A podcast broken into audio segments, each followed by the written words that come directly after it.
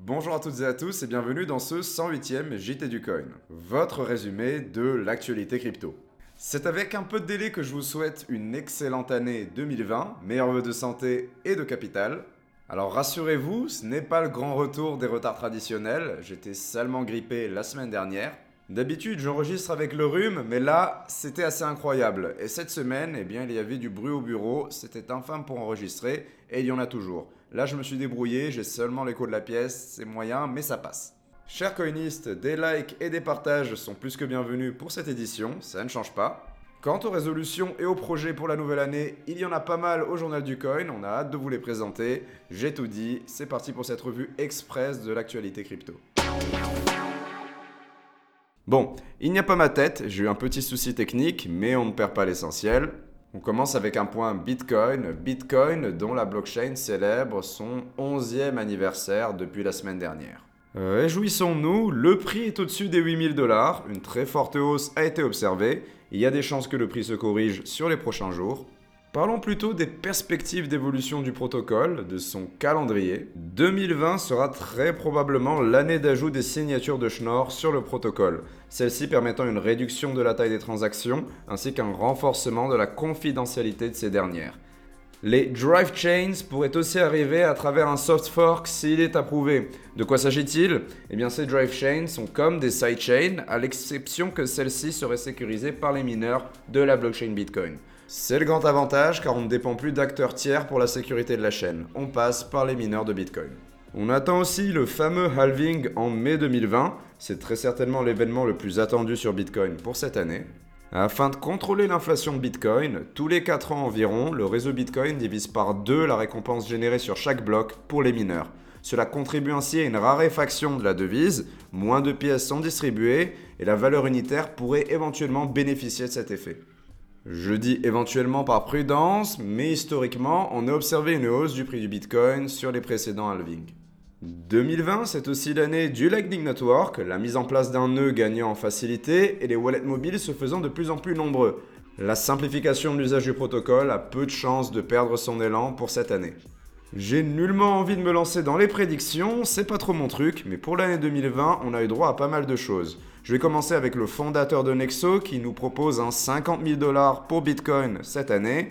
On a les 250 000 dollars 6 mois après le halving selon Tim Draper. Toujours plus, on retrouve le pari de John McAfee à 1 million de dollars pour 2021. Si Bitcoin n'atteint pas cette valeur, ce dernier avait promis de manger ses organes génitaux. Gros flop, il fait un pas en arrière en nous annonçant que c'était du marketing, une ruse pour emborder de nouveaux utilisateurs sur la crypto grâce au buzz. On ne peut pas lui en vouloir, je pense, et il est fort évident qu'une promesse de cet à Bit est une belle farce. Ah, et toujours dans les prédictions absurdes, nous sommes en 2020 et Bitcoin n'est toujours pas mort comme notre cher Craig Wright l'avait prédit. Que du buzz, mais dans le cas de Monsieur Wright, ce n'est plus très amusant.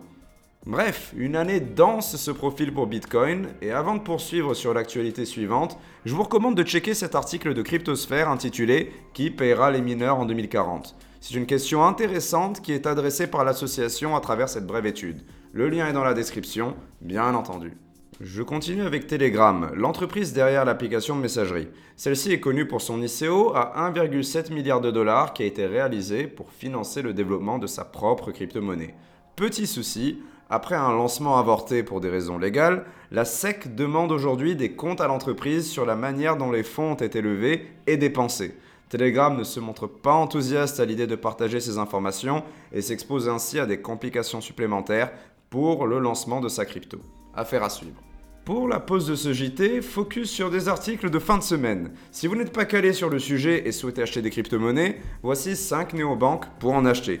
Crypto.com, Coinbase, Bitwala et j'en passe, ces options sont présentées dans cet article. Si vous êtes en quête de tips pour monter votre rig de minage, vous pouvez retrouver des informations sur ce guide et enfin retrouver quelques conseils à travers cet article intitulé Comment ne pas se faire pirater ses crypto-monnaies en 2020. Des conseils qui étaient probablement valables en 2019 et qui le seront en 2021 aussi. Voilà pour ce break. Maintenant, lumière sur le Venezuela. Le pays traverse aujourd'hui une crise d'ampleur. Vous avez avec un peu de chance déjà entendu parler du Petro, la crypto-monnaie nationale vénézuélienne basée sur le prix d'un baril de pétrole produit par le pays. Sachez que Nicolas Maduro a annoncé que le pays va commencer à vendre des ressources rares comme du pétrole et de l'or contre du pétro. Mais enfin, le bolivar connaissant une inflation gigantesque, les Vénézuéliens sont nombreux à se tourner vers les crypto-monnaies. Mais après les échecs de la solution fiduciaire nationale, les citoyens semblent peu confiants vis-à-vis du pétro et peu enthousiastes à l'idée de l'utiliser. Maduro nous parle d'une adoption réussie du pétro, mais la réalité est très certainement discutable. Second titre, l'affaire de censure de YouTube sur certaines vidéos crypto semble résolue, en la faveur des créateurs. Sur Twitter et d'autres plateformes, de nombreux youtubeurs se sont plaints de la suspension de leurs vidéos ou de leurs comptes. YouTube invoquant le prétexte du contenu potentiellement nuisible ou encore celui de la promotion de biens soumis à réglementation. Tout est presque bien qui finit presque bien. YouTube a reconnu une erreur puis procédé à la restauration des contenus en question. C'est très bien, mais cet incident nous rappelle les dangers associés à la centralisation. YouTube a le dernier mot dans le bien comme dans le mal. Dernier titre, Kraken nous livre son rapport de transparence de 2019. On y apprend que les demandes provenant de la part des autorités ont augmenté de 49%. Peu surprenant. Plus de la moitié de ces demandes émaneraient des agences américaines, avec en France une curiosité plus limitée de la part des autorités. On compte 17 requêtes dans l'Hexagone. La gestion de ces demandes a coûté plus d'un million de dollars en frais de conformité à Kraken pour l'année passée. Très certain que ces chiffres continuent d'augmenter sur les années qui arrivent. L'adoption croît, la volonté d'imposer aussi, très certainement. C'est la fin de cette édition. N'oubliez pas la description pour tous les liens vers les articles et les pages présentés dans ce journal. Je vous donne rendez-vous sur Twitter pour plus d'informations et plus d'aventures. Prochain épisode le lundi, ne manquez pas ça. Surtout, ne capitulez pas, apprenez chaque jour et que la crypto soit avec vous.